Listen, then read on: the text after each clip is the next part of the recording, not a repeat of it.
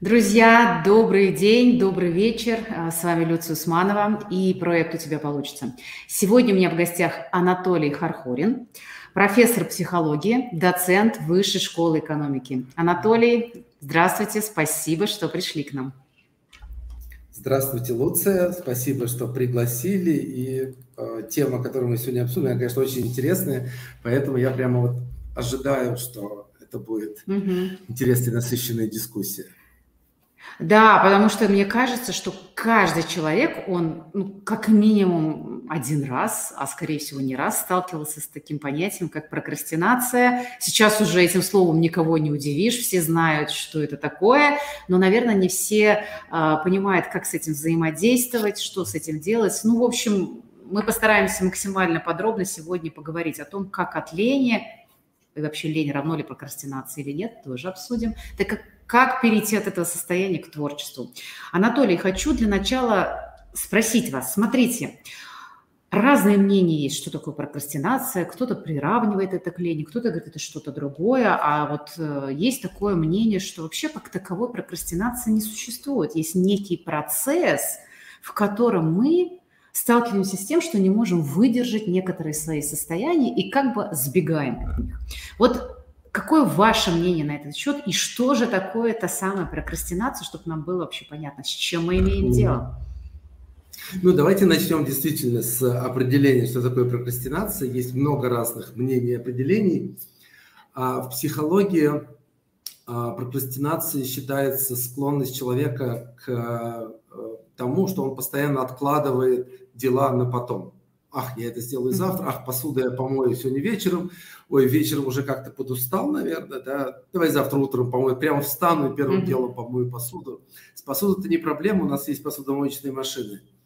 А когда дело касается каких-то более-менее серьезных дел, и когда мы их начинаем откладывать на потом, на потом, на потом, а, особенно какие-то важные дела, которые требуют нашего срочного действия, нашего внимания, то для некоторых людей и в некоторых случаях это может создать серьезные достаточно проблемы, причем не только для человека э, как такового, но и для его окружения. Например, если вы работаете mm-hmm. в команде, э, и кто-то э, активно, тщательно прокрастинирует, то, естественно, какой-то результат, который, от, который зависит от, от этого человека, он не будет получен.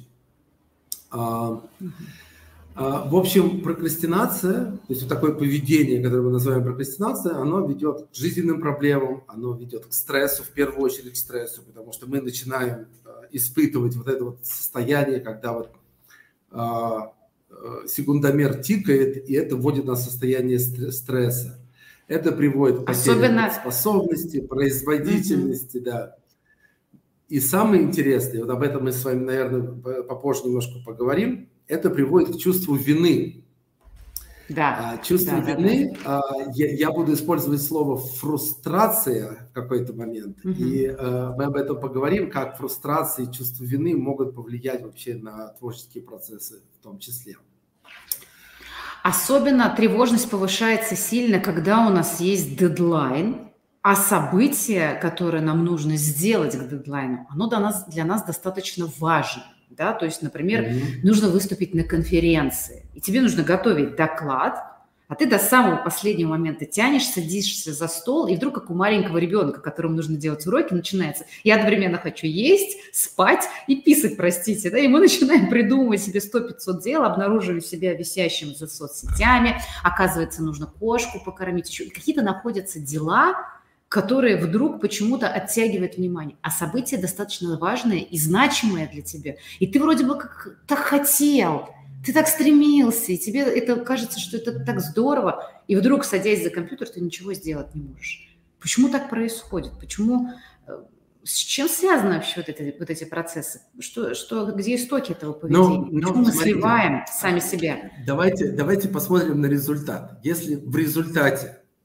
человек все равно это делает, то прокрастинация, в принципе, имеет такую а, какую-то положительную да, коннотацию. Если же а, прокрастинатор в конечном итоге а, ни к какому результату не приходит, то это, конечно, печально.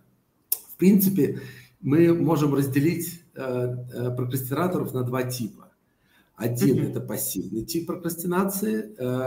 Человек, который не хочет откладывать дела, но все равно это делает.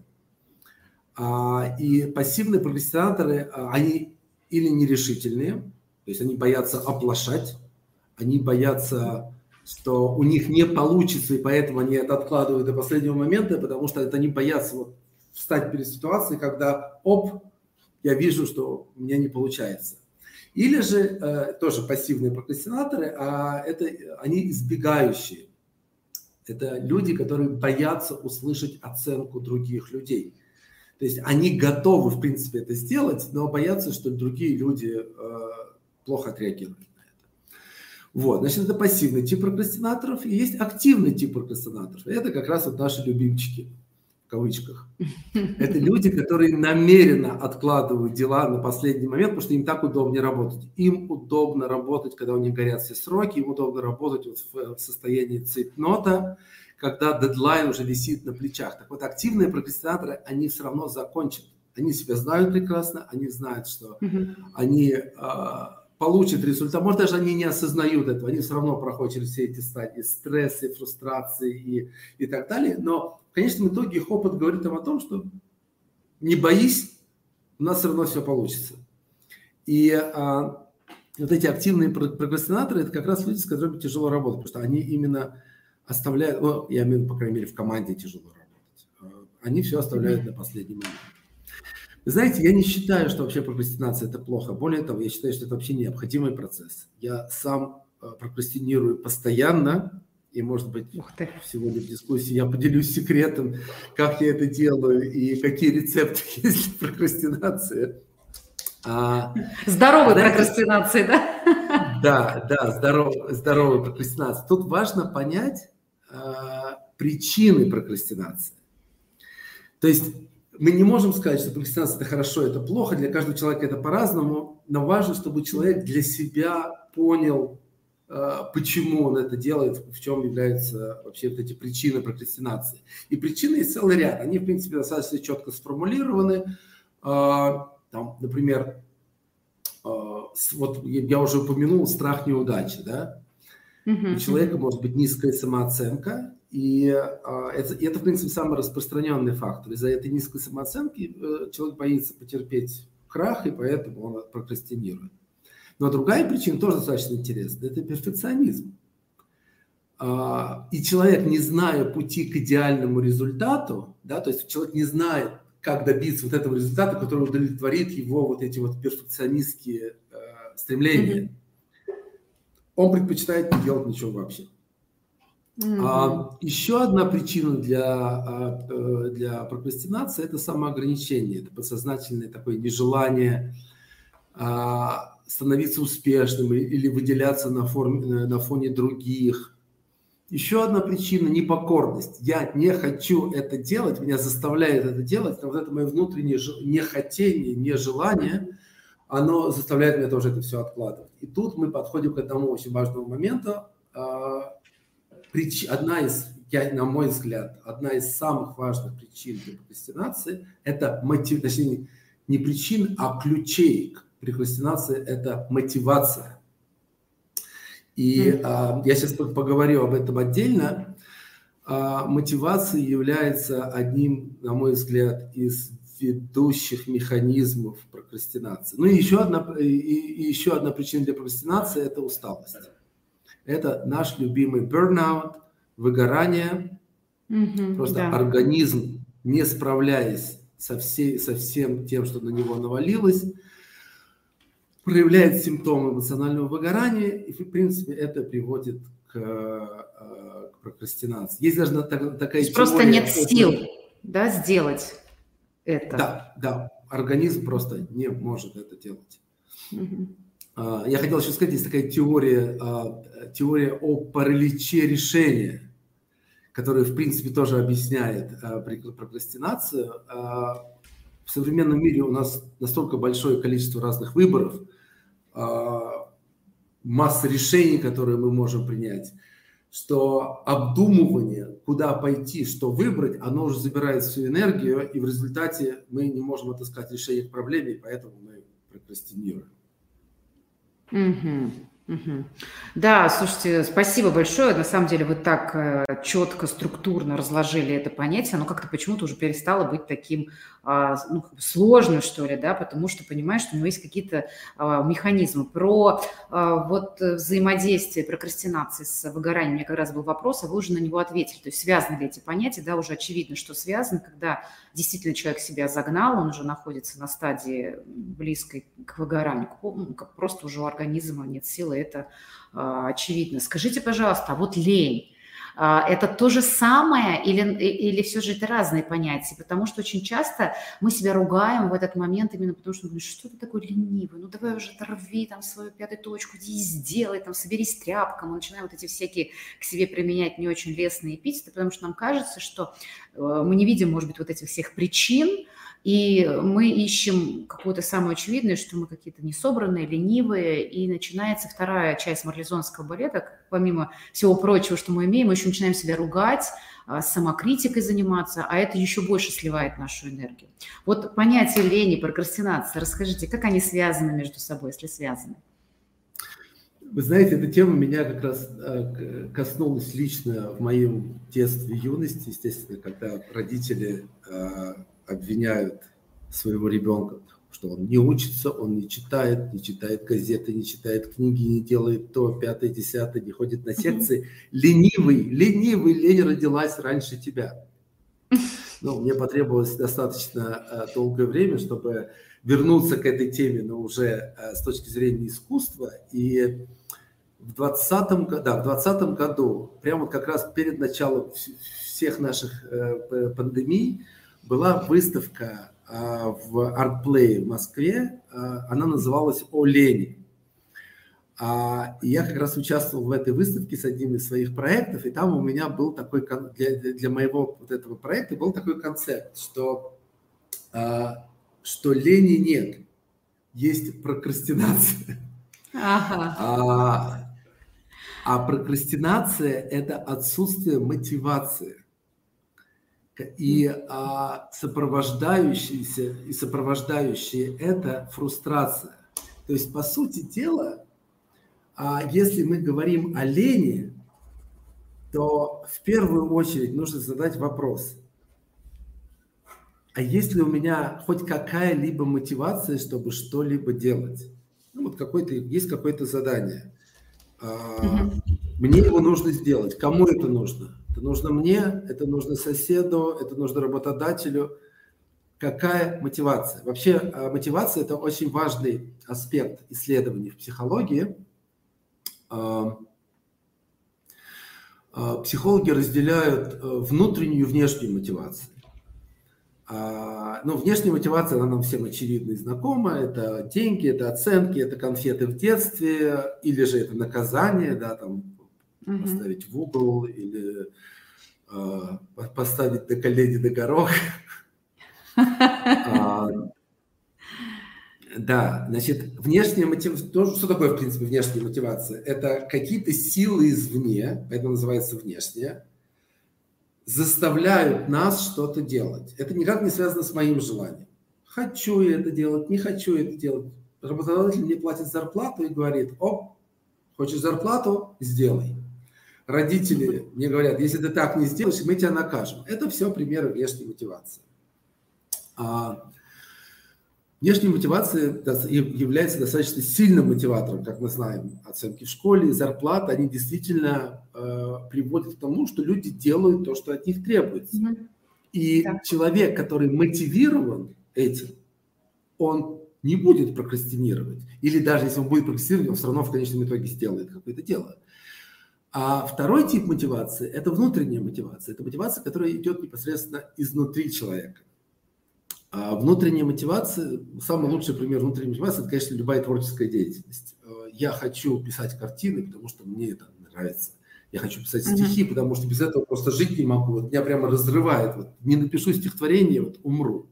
Да? Это внутренняя мотивация. Ну, э, я привел примеры из творчества, потому что, в принципе, но вся, вся вот эта идея мотивации, она очень тесно связана с концепцией творчества, э, так как считается, что э, внешняя мотивация мешает творческому процессу, а внутренняя мотивация как раз способствует творческому процессу. Mm-hmm. Так вот, вот лень – это просто отсутствие мотивации, будь то внешняя или внутренняя мотивация. Поэтому, когда мы говорим о лени, или мы говорим э, о прокрастинации, мы в первую очередь должны понять, а есть ли какой-то правильный мотиватор. Если человек говорит, что ему лень, это значит, что он не видит смысла в том, чем он занимается. Ну, просто не видит смысла, он не понимает, зачем мне это нужно делать. Он это не делает, а мы это называем ленью. Дай ему правильную мотивацию, найди те триггеры, которые или пробудят внутреннюю мотивацию в нем самом, или же дай ему внешнюю мотивацию, дай ему зарплату хорошую, или дай ему ну, любую другую мотивацию. И он это сделает, и он уже перестает быть ленивым. Угу. Слушайте, но это вообще отдельная тема, как найти мотивацию и как э, с этим взаимодействовать, потому что иногда человек даже не знает, чего он хочет на самом деле, да, то есть он не понимает, какие мои истинные желания. Тут нам нужно еще более глубоко разбираться с тем, что я из себя представляю, что я действительно хочу, где мои желания, где желания, которые навязали мне родители, общество, социум, там, коллективный какой-то разум и так далее. То есть это, наверное, тема, мне кажется, вообще отдельной встречи, потому что что но найти мотивацию, ту, которая будет тебя вдохновлять, то, то, что тебе будет с радостью делать те дела, которые кажутся рутинными, мне кажется, это просто вообще дорого стоит. Это история, которая, ну, прям... Э, можем об этом поговорить, если это э, не, не отдельный блок такой большой про мотивацию. Но если вы знаете, я вам скажу просто вот, вот коротко. А э, в нашей лаборатории мы разрабатываем сейчас обучающую программу по развитию трех, как нам кажется, важных софт-компетенций, если не основных софт-компетенций. Это языковые компетенции, это творческие компетенции, это межкультурные компетенции. Так вот, то есть это наши три основных блока так эти блоки перемежаются разными, какими, как, скажем так, дополнительными там, лекториями, воркшопами и так далее. Так вот, один из основных вот этих вот лекториев и воркшопов – это именно на мотивацию. Как найти мотивацию для человека, вот если, например, говорим о школе, как найти мотивацию для учителя преподавать. Потому что, в принципе, все понимают, что если мы найдем мотивацию для ученика, у нас будут одни сплошные отличники. Но мы не можем мотивировать ученика, если учитель не мотивирован. Как нам мотивировать учителя? Как нам мотивировать ученика? Как нам мотивировать директора школы? То есть, в принципе, вот, вот в нашей образовательной программе мы уделяем особое внимание вот этому механизму мотивации. Потому что, а, ну, на мой взгляд, если человек... Знаете, я, мне сейчас вспомнился Виктор Франкель, это, mm-hmm. это такой э, психолог конституциональный, а, в свое время он, а, он из Вены. Логотерапия. А, да, логотерапия, угу. совершенно верно. Он прошел концлагерь. Но он, он уже на тот момент был известным, известным психологом, у него была виза, он должен был уехать в Америку.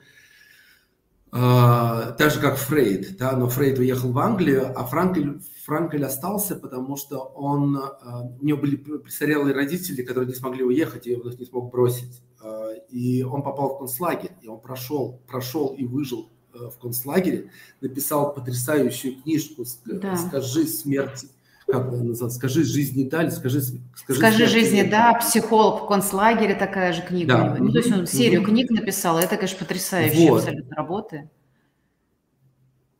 Так вот, основа его логотерапии именно в том, чтобы найти смысл, смысл для жизни человека. Более того, он утверждал, что если человек находит смысл, что он может выжить в любых условиях, даже в концлагере. Mm-hmm.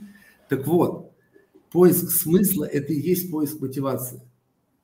Пойми, для чего ты живешь, и ты будешь жить, вдыхая жизнь полной грудью и совершая массу героических прекрасных поступков.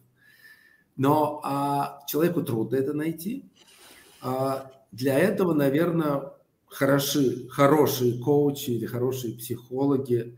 В принципе, а, мы, конечно, уходим немножко в другую тему, но все равно это как бы так или иначе связано с психологией. Связано. А, в психологии есть четыре основные модели а, психо, психо, псих, психических расстройств, да, скажем так. Медицинская модель, там, нарушение, нарушение в структуре мозга или в нервной системе, дисбаланс в в нейротрансмиттерах, в гормонах, да, там генные какие-то аномалии. И вот это, соответственно, с этой медицинской, медицинской моделью мы лечим людей таблетками, мы лечим mm-hmm. разными другими а, такими а, радикальными способами. А, вторая модель – это психологическая а, модель а, э, психических расстройств. И здесь мы говорим об опыте, о прошлом и настоящем опыте человека. Третья модель – это социально-культурная, то есть насколько контекст может спровоцировать какие-то стрессовые ситуации, которые приходят к логическим расстройствам. А четвертая модель, это как раз почему я вообще эту историю сейчас завел, это как раз вот поиск смысла, это экзистенциональная модель. Угу. Так вот, большинство людей, у них по сути нет таких вот серьезных психологических расстройств. У них больше вот расстройства, которые я даже не назвал бы их расстройством, какие-то операции, какие-то проблемы именно экзистенционального характера они не видят смысла жизни. Многие люди совершенно спокойно к этому относятся, они просто закрывают на это глаза, погружаясь в работу, в семью, угу. Какие-то кружки, туда-сюда. Вдруг появляется момент воскресенья днем, когда вроде ничего делать, и тут появляется какая-то мысль, ой, а для чего я живу? Это называется синдром выходного дня. Ой, для чего я живу? И хоп, Тут же сразу же можно и вина выпить, тут можно и телевизор посмотреть, да, да, да, да, можно сразу же опять, да. Все как будто сразу хорошо становится. Да. Как бы ты перестаешь думать об этом. Да? да? Но в принципе вот это проблемы, которые людей именно... То есть это, это вот реальная проблема большинства людей. Так вот эта проблема, она как раз решается, я считаю, с помощью вот коучей и, угу. а, и а, психологов, ну, например, мой любимый подход в психологии это, это э, человекоцентрированный подход, это Роджерс, это Маслов, которые э, именно помогают человеку обрести смысл своего существования через то, чтобы научиться прислушиваться к себе. Мы начинаем заглядывать внутрь себя, заглянув внутрь себя, мы обнаруживаем смысл нашей жизни, смысл нашей жизни ведет к мотивации, мотивация ведет к тому, что у нас уходит прокрастинация, и, соответственно, лень как явление из нашей жизни тоже выходит. такой, такой длинный путь. Такая цепочка. Но на самом деле это действительно так. Мы можем придать смысл любому действию. Да есть же эта притча, да, известная про каменщиков, которые кладут камень, и один из них кладет камень, второй помогает там строителям, а третий строит храм. Делают они все абсолютно э, одинаковое действие, но каждый наполнил его своим смыслом. И, естественно, mm-hmm. логично предположить, тот человек, который строит храм и видит конечную цель не как своей работы не как перекладывание камней, а как строительство храма, так его жизнь наполнена абсолютно другим смыслом и работает ему, конечно, совсем по-другому. Это такой ну, пример, mm-hmm. который можно привести, показать, что действительно любое а, действие, даже самое, казалось бы, бессмысленное, можно наполнить смыслом своим, и это будет совершенно по-другому вдохновлять.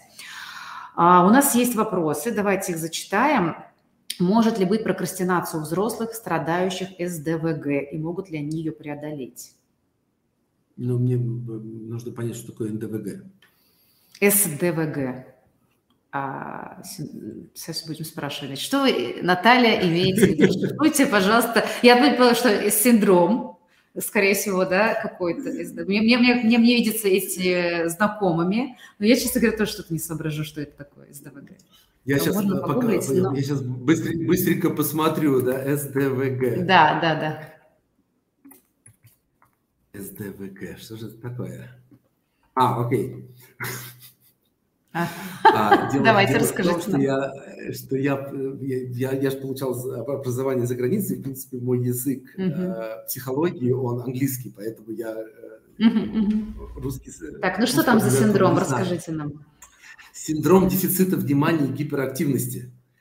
А, Все, это дет, но детская, в принципе, взрослая история тоже. В принципе, я бы начал с того, что а, далеко, далеко не все психологи считают, что это вообще заболевание.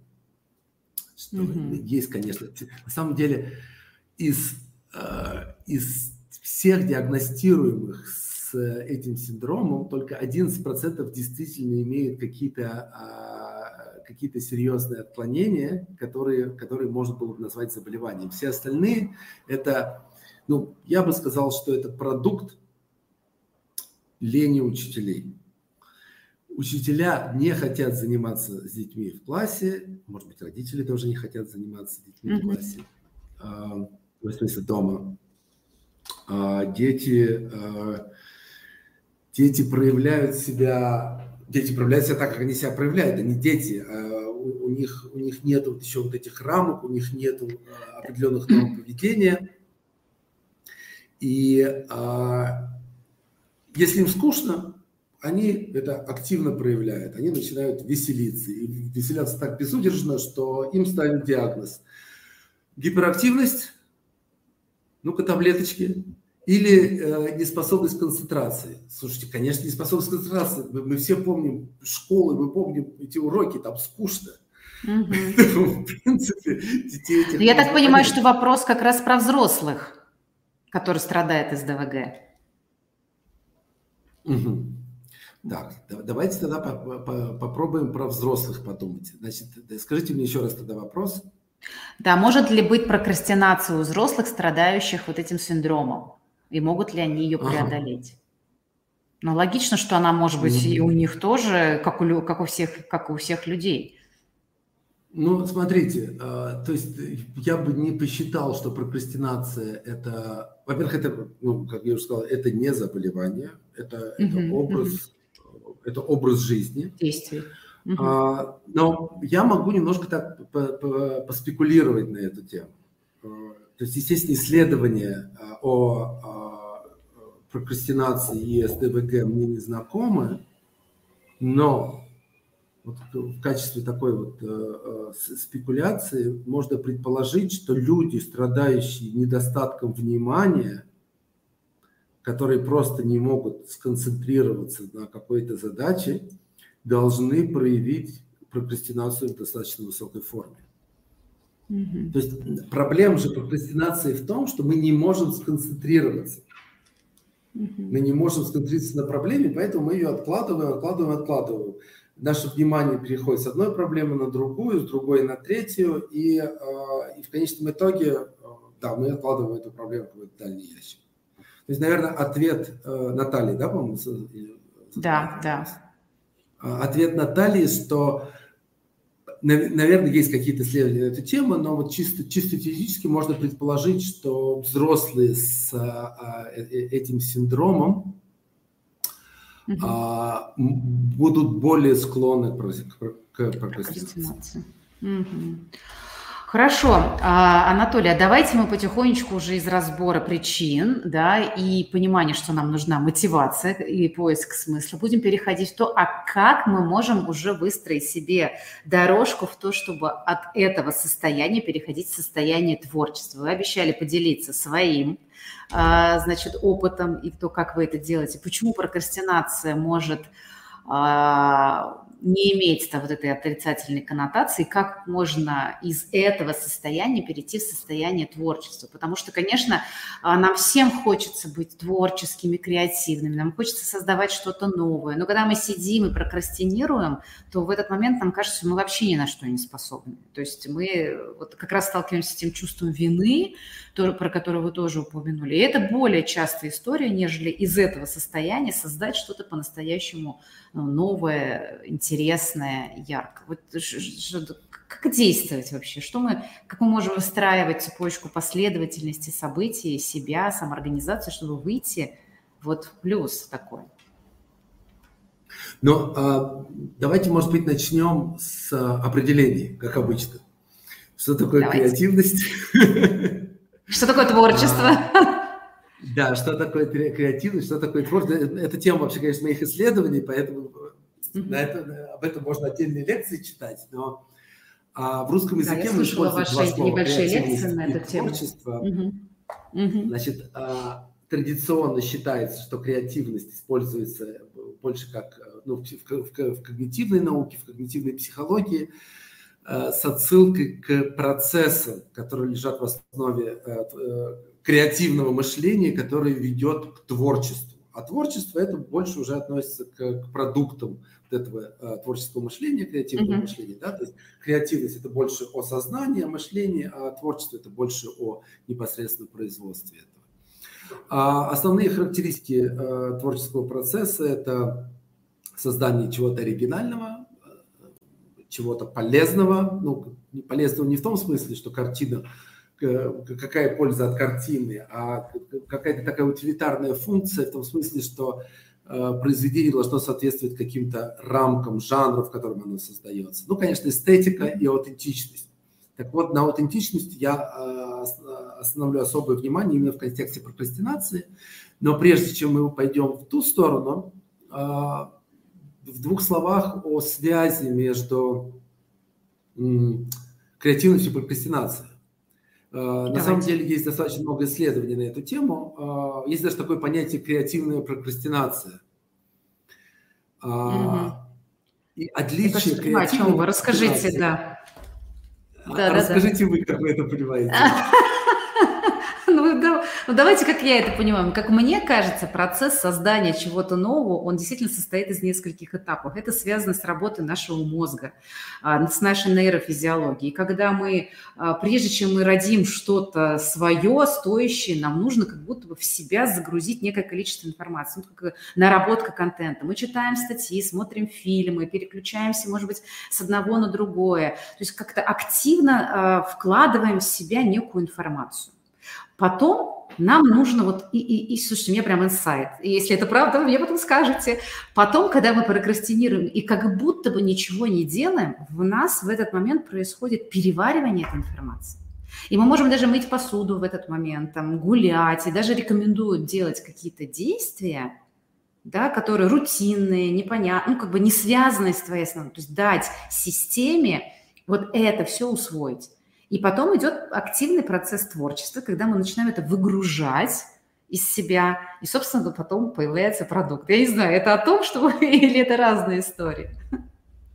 Не-не, абсолютно, абсолютно верно, причем даже так четко это сформулировали, что мне даже нечего добавить.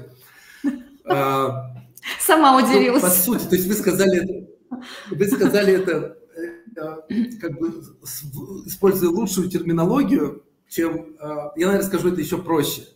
То есть в чем отличие прокрастинации от, от простой прокрастинации, от креативной прокрастинации? То, что мы откладываем дела, но не на потом, а до лучших времен. Mm. И вот это как раз Классно. то, о чем вы сейчас говорили. То есть, что такое до лучших времен? Когда наша идея созреет. А одна из классических а, моделей креативности, э, творческого процесса, это, это четырехэтапная модель Валласа – которую он придумал без малого сто лет назад.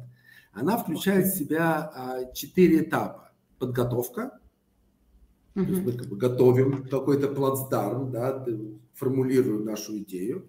Инкубация, когда мы даем этой идее отстояться.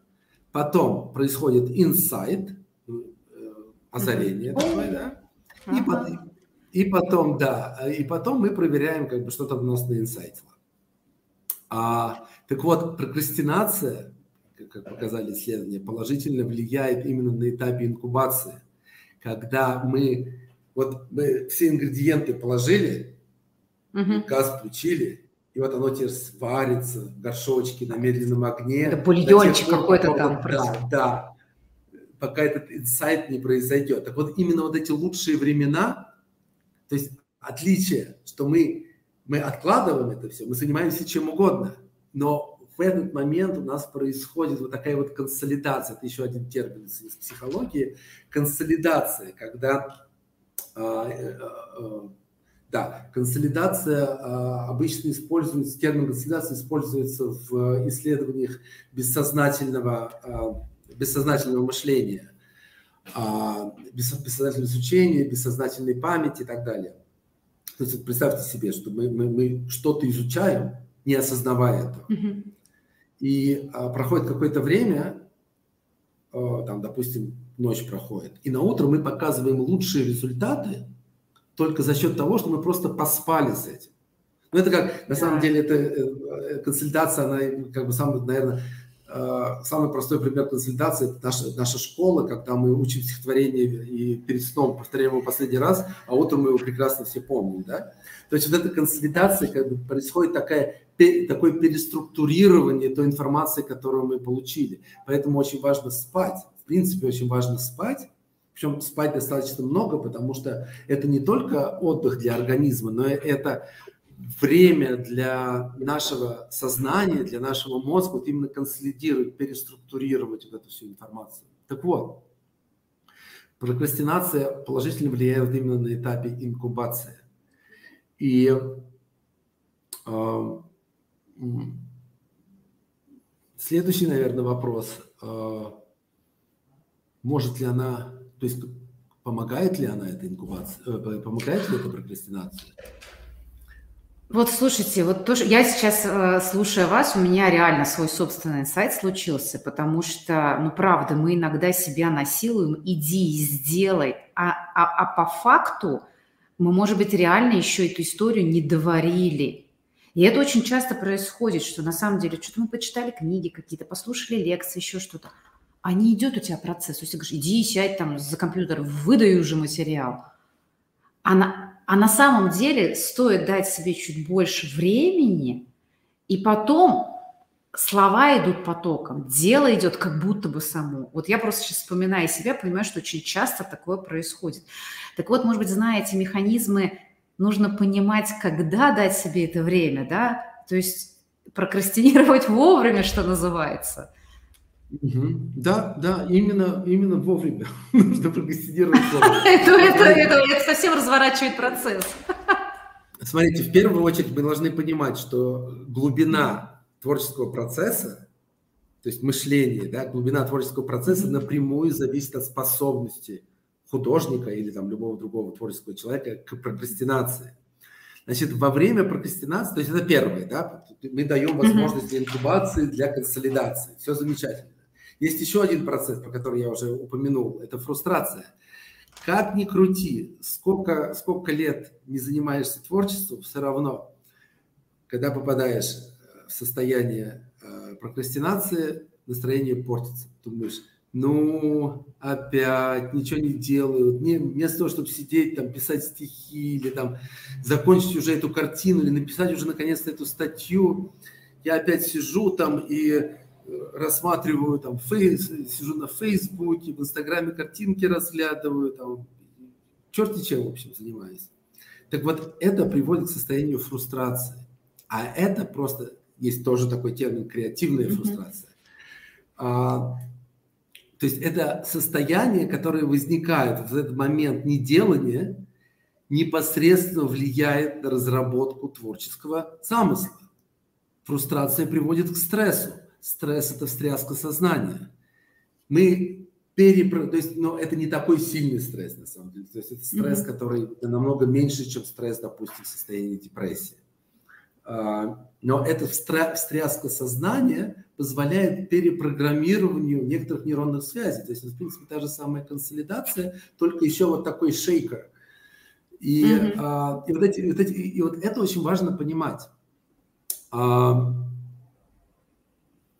да. В принципе, ну, наверное, я все-таки не скажу со всех, наверное, все-таки я про себя скажу, что а, в своей творческой практике я уже понял, что все начинается с прокрастинации.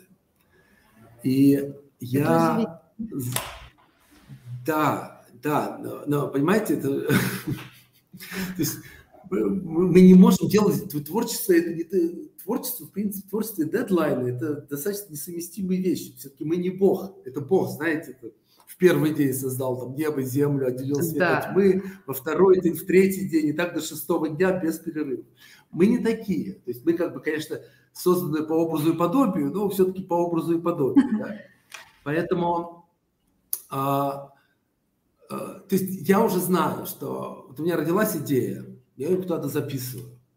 А, и в какой-то момент я к этой идее приду, я над ней посижу, вот подготовлю почву для этой идеи, и потом у меня начинается вот эта инкубация. И две недели прокрастинации. Что такое на самом деле, то есть как эта прокрастинация работает? Это не то, что ты занимаешься чем-то другим, нет. Ты все время пытаешься заниматься этим. И тебя все отвлекает. Тебя отвлекает э, пение соловья, тебя отвлекает жужжание мухи, запахи из булочной под домом. вот любая мелочь тебя отвлекает. Не потому, что у тебя плохая концентрация, а потому что это как раз та, та, вот тот период прокрастинации, который необходим тебе. А если ты это уже знаешь, значит, ты знаешь, что прокрастинация неизбежна, и ты знаешь, что фрустрация тоже неизбежна. Поэтому сидишь и мучаешься. Но э, эти мучения, они не настолько, а, они не настолько травматичны, потому что ты знаешь, что оно закончится. То есть, uh-huh, то есть uh-huh. какой начинающий художник, он думает, что, а, у меня не получается, оно никогда в жизни больше не получится.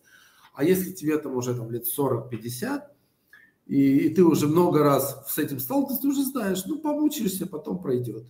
Но так есть же даже такое понятие муки творчества. Это же оно получается? Да, Это же оно и есть? Это вот, вот прокрастинация и фрустрация – это и есть муки творчества. Без них, ну, оно не работает по-другому. То есть без этого ничего хорошего не получится.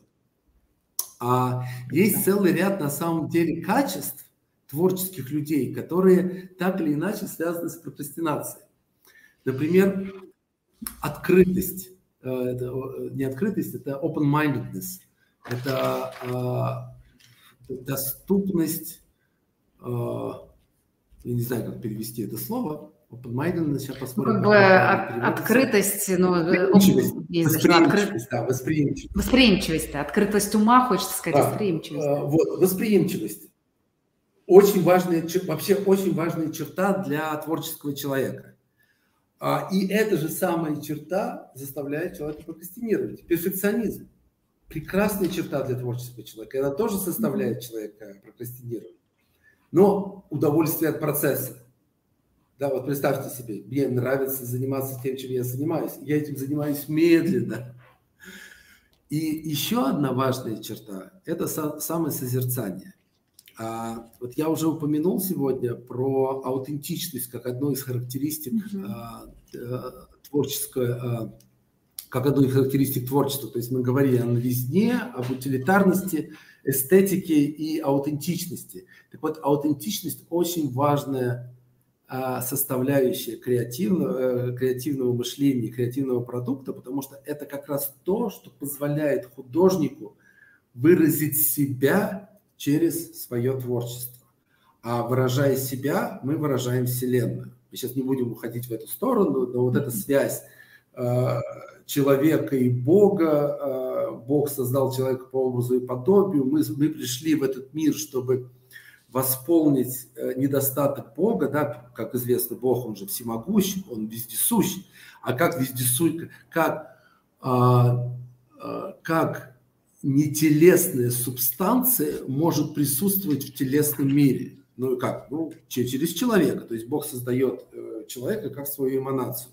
А поскольку он создает его по образу и подобию, то человек э, занят тем, чем занимается Бог. Чем, чем занимается у нас Бог? Бог у нас занимается творением. Соответственно, человек Творение. занимается творчеством.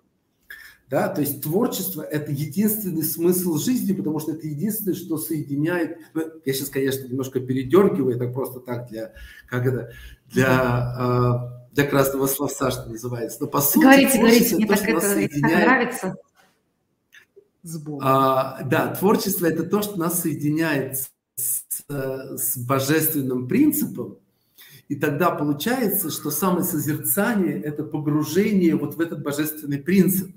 То есть получается, что вот а, аутентичность творческого продукта или творческой деятельности – это и есть это соединение нас с божественным, это погружение в себя – то есть я немножко это сейчас хаотично рассказываю, потому что, опять же, это как бы тема для совершенно отдельной лекции. Я, я как раз, uh-huh, uh-huh. У меня есть целая лекция э, по этому поводу, именно о, о вот этих э, четырех критериях э, креативности.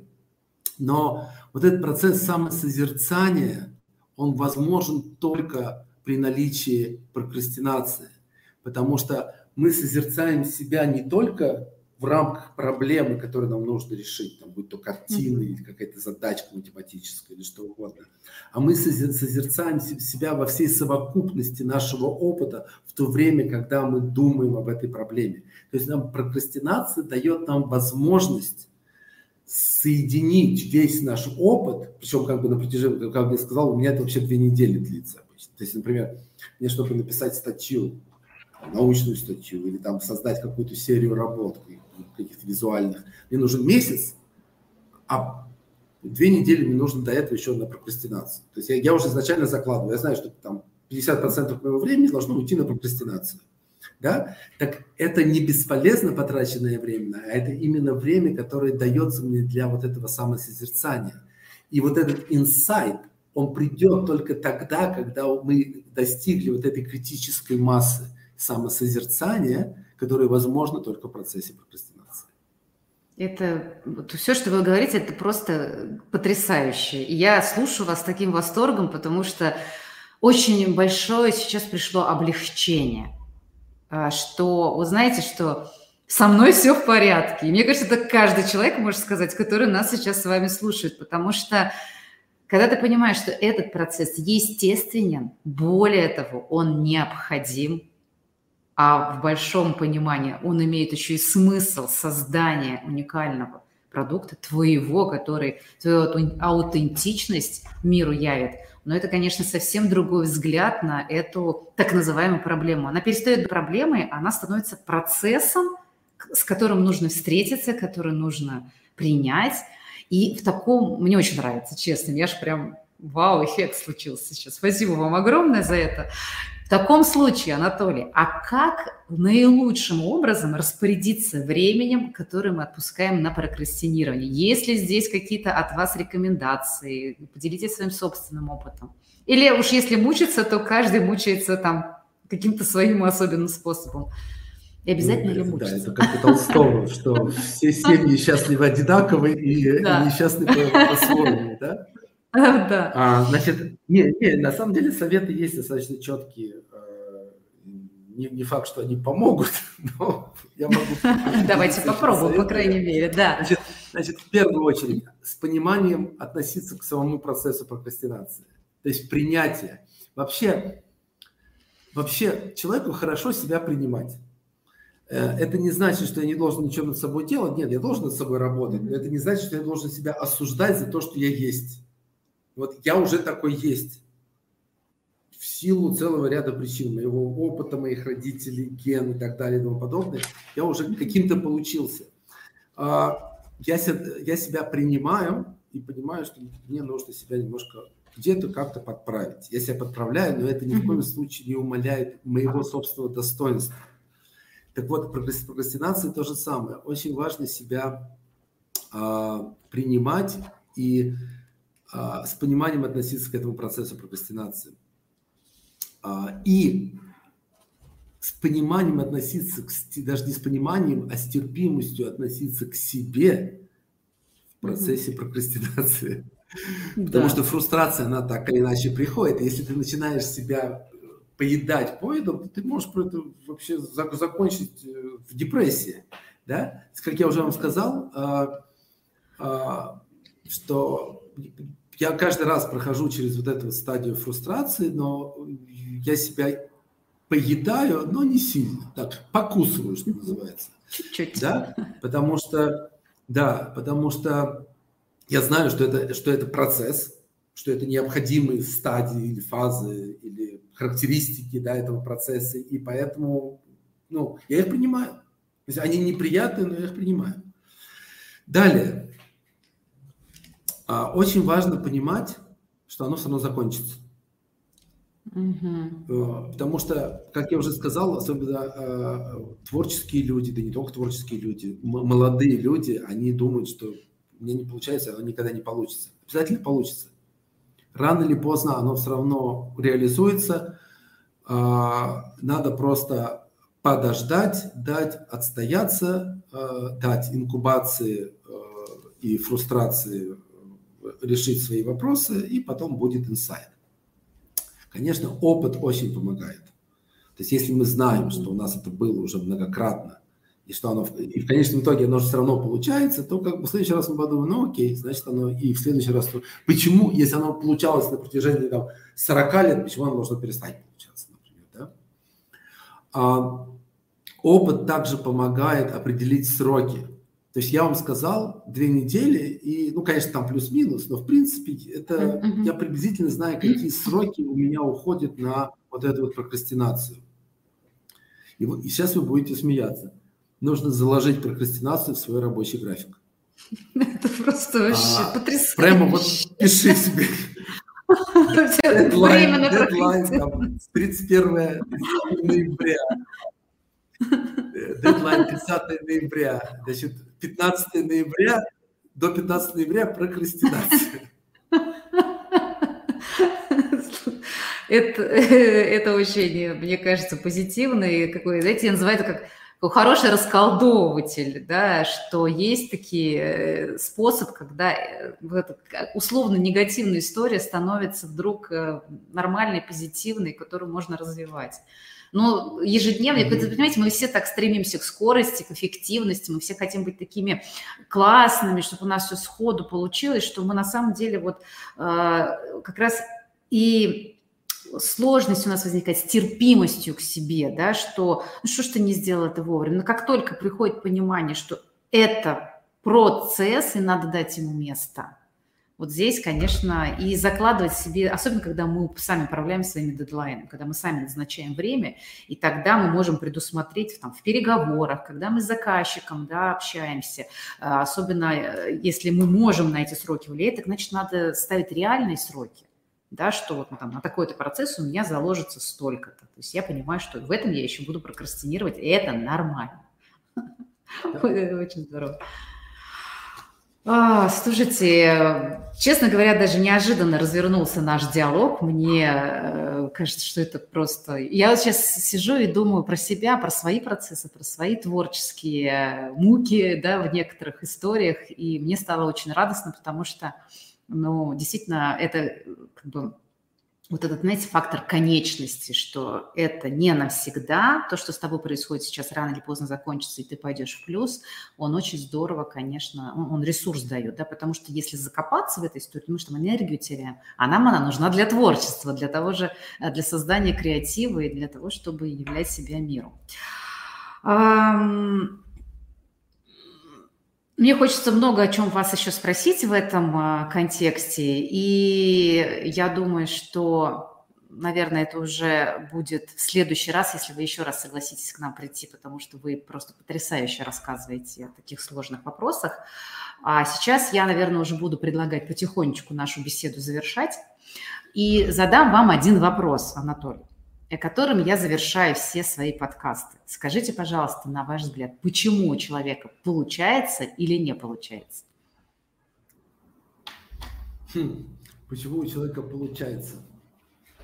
Ну, знаете, у нас вообще-то беседа все время об этом. В принципе, мы все время об этом говорили, да, да, да, я уже да, понимаю да, это. Да, да. То, есть, то, то есть я думаю, что, ну, на самом деле причин, причин тысячи, почему получается, почему не получается. Угу. Тут можно говорить и о какой-то генетической предрасположенности, и о а, и об образовании, и о социально-культурном контексте, ну, в смысле, что а, в некоторых странах, в некоторых культурах какие-то процессы, какие-то области знаний, они более востребованы, чем, чем в других, да. А, но а, я думаю, что все-таки, я думаю, что все-таки а, получается, не получается, это о мотивации. Если mm-hmm. у человека есть мотивация, особенно если это внутренняя мотивация, у него получается. Если мотивации нет, оно тоже может получаться, но получится скорее всего, так себе. Знаете, сейчас опять я вспоминаю э, Роджерса, по которому мы сегодня говорили, это э, mm-hmm. психолог, э, человекоцентрированный подход, терапевт. Э, у него была такая модель, э, почему у людей возникают разного, разного рода всякие э, психологические психологически нестабильные состояния, что э, есть какая-то внутренняя потребность человека, э, его внутреннее состояние, а есть э, то, что от него требуют другие, есть то, что он думает, что от него требуют другие. То есть Роджерс разделял, то есть есть я, вот какой я настоящий, есть идеалы, которые, э, которые я сам себе создал, и есть требования других людей. Так вот, если мое я не соответствует требованиям других или не соответствует моим собственным идеалам, то у нас проблема. И вот мне кажется, у многих людей, у которых не получается, у них именно в этом проблема. Вот он, он хотел быть, он хотел быть пекарем, а вместо mm-hmm. этого стал юристом. Он, конечно, зарабатывает больше, но он-то хотел быть пекарем. Понимаете? И, и вот это вот его «я», оно не соответствует его вот этому, или это его собственный был идеал, или это родители его как бы заставили это сделать, да, но вот из-за этого несоответствия человека, то есть он, он юрист, но он плохой юрист, потому что у него не получается, потому что ну, это не его. А, а, кто-то хотел быть художником, а, а стал программистом. То же самое. Он будет работать программистом, в принципе, наверное, ничего-то плохого это не будет, но не будет так получаться, как если бы он был бы вот его внутренний вот мир. Вот, вот у меня есть брат, а, который прирожденный программист, и он, а, у него мышление такое, такое настолько структурное мышление, он получил PhD, он, он, он, прекрасно, он прекрасно работает на BMW, а, занимается очень интересными проблемами, но вот он был создан вот для этого. Но его путь вот к, к вот этому, к PhD в, в информатике был достаточно долгий. Он сначала пошел в лингвистику, потом в компьютерную лингвистику, и в конце концов он пришел вот к компьютерам. Так вот этот его путь, слава богу, у него была такая возможность, это у Эриксона, это еще один такой психолог, Эрик Эриксон, у него есть такое, такое понятие моратория. Это как раз период, который э, совпадает с, с нашими годами в институте, в университете. То есть это период, когда мы можем, когда общество дает нам возможность узнать себя, попробовать совершенно разные пути. И вот как раз вот э, в случае моего брата он попробовал действительно разные пути, и он пришел к тому, что его действительно интересовало, и он абсолютно сидит на месте. То есть так, казалось бы, типа, ну, программист, ну, что там может быть интересно? Да нет, это дико увлекательная э, это дико увлекательная mm-hmm. работа, когда он начинает рассказывать про какие-то свои вот эти задачи. Я ничего не понимаю, но я вижу, как у него горят глаза. Горят глаза. Вот, я понимаю, что, что это абсолютно его, да, и вот у него получается. И слава богу, что он смог прийти к тому, что ему хотелось, и у него получается. Наверное, это будет ответ на ваш вопрос. Это э, спасибо за такой развернутый ответ. И мне кажется, действительно, на это стоит потратить какое-то время, да, и дать себе право попробовать разные деятельности, разные истории для того, чтобы понять, что есть мое, что не, что не есть мое. Потому что когда действительно ты находишь смысл в том, что ты делаешь, а это откликается твоей внутренней трансляции, твоей внутренней истории, тогда совсем по-другому происходит взаимодействие, творческий процесс и результат, естественно. Тогда действительно получается. А еще, знаете, у меня в свое время был Дмитрий Петров на подкасте, и мне вот сейчас вспомнились его слова, мне кажется, перекликается с тем, что вы говорите. Он мне сказал, что как получается? Два, два М. Мотивация и метод. То есть, если у тебя есть мотивация, да, то э, как это сделать? Ты пойдешь научишься, в конце концов, если ты не умеешь. То есть все, и, это, это действительно очень здорово, но то, что вы напомнили понятием смысла сегодня, за это вам огромное спасибо, потому что, ну, это вообще история, к которой не все могут прикоснуться, не все могут про это говорить так mm-hmm. а, просто, доступно, и это очень ценно. Спасибо вам огромное. Спасибо за, за наш диалог. Мне было с вами очень интересно и очень полезно. Спасибо вам. Э, очень хорошие вопросы, прям интересно было. Дело в том, что а, мы когда начали обсуждать же эту тему, а, прокрастинация, в принципе, это то, что я собираюсь сейчас э, развивать. Я хочу исследования проводить на эту тему. Mm-hmm. И а, также я буду ее использовать в каких-то своих арт-объектах. Поэтому э, ваша, ваша а, ваши вопросы, они прям дали мне почву для каких-то новых размышлений, О, новых изысканий. Здорово. В какой-то момент, я думаю, я вам пришлю, когда будут выходить какие-то или статьи научные, или, а, может быть, какая-то выставка будет, я, я пришлю вам приглашение. Ой, я буду просто счастлива. Спасибо вам огромное. Присылайте вопросы, если надо будет поучаствовать в вашем исследовании. Я с удовольствием приму, приму участие. Спасибо. Мне безумно нравится ваш подход, ваш взгляд. Сегодня было очень интересно. Анатолий, я желаю вам удачи. Пусть у вас все получается. И радуйте нас новыми открытиями. Спасибо. Счастливо. Счастливо. Пока-пока. Друзья, спасибо, что были с нами. До новых встреч. Всем пока.